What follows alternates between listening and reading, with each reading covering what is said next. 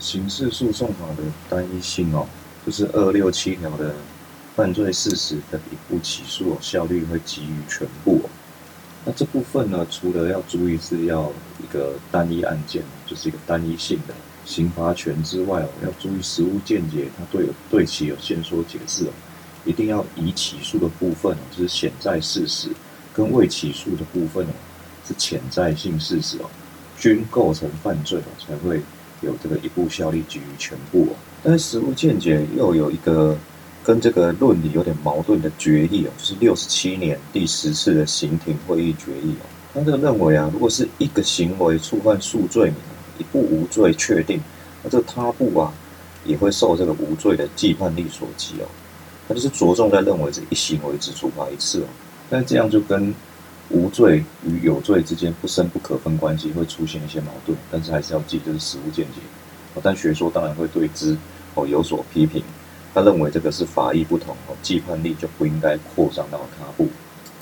那接下来哦，如果法院认为这个未起诉的部分哦是单一案件哦，那检察官要怎么补救？哦，检察官这时候只能就函请并办。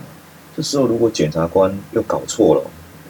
又用到两百六十五条的这个追加起诉哦，这部分法院就要对这个追加起诉预知不受理，呃，因为就会有这个三百零三条一项二款的重复起诉哦，就要预知不受理判决。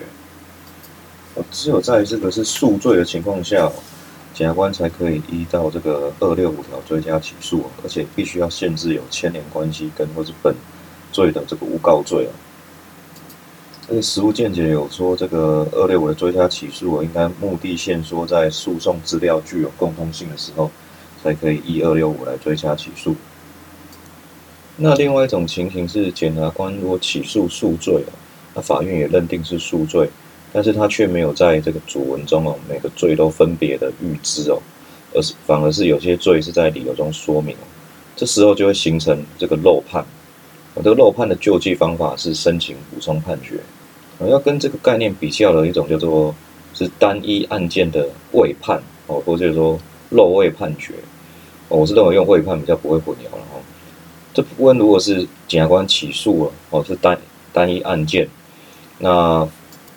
那法院哦就这个已经受到二六七扩张的这个起诉事实哦，没有审判的话，那这部分是依照三七六的已受。请求事项未予判决，这部分是要提起上诉救济哦。这两个概念要予以比较。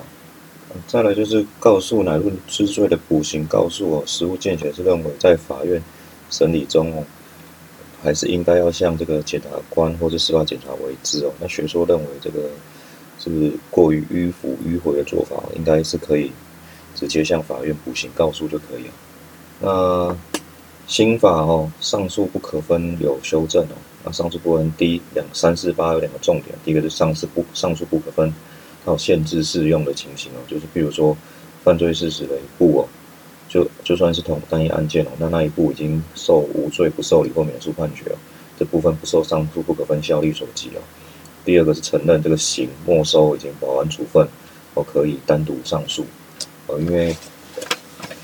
因为刑诉四五五之二十七，他讲的这个。没收判决，那个提起上诉哦，效力不及于本案判决。他讲的是这个第三人参与没收，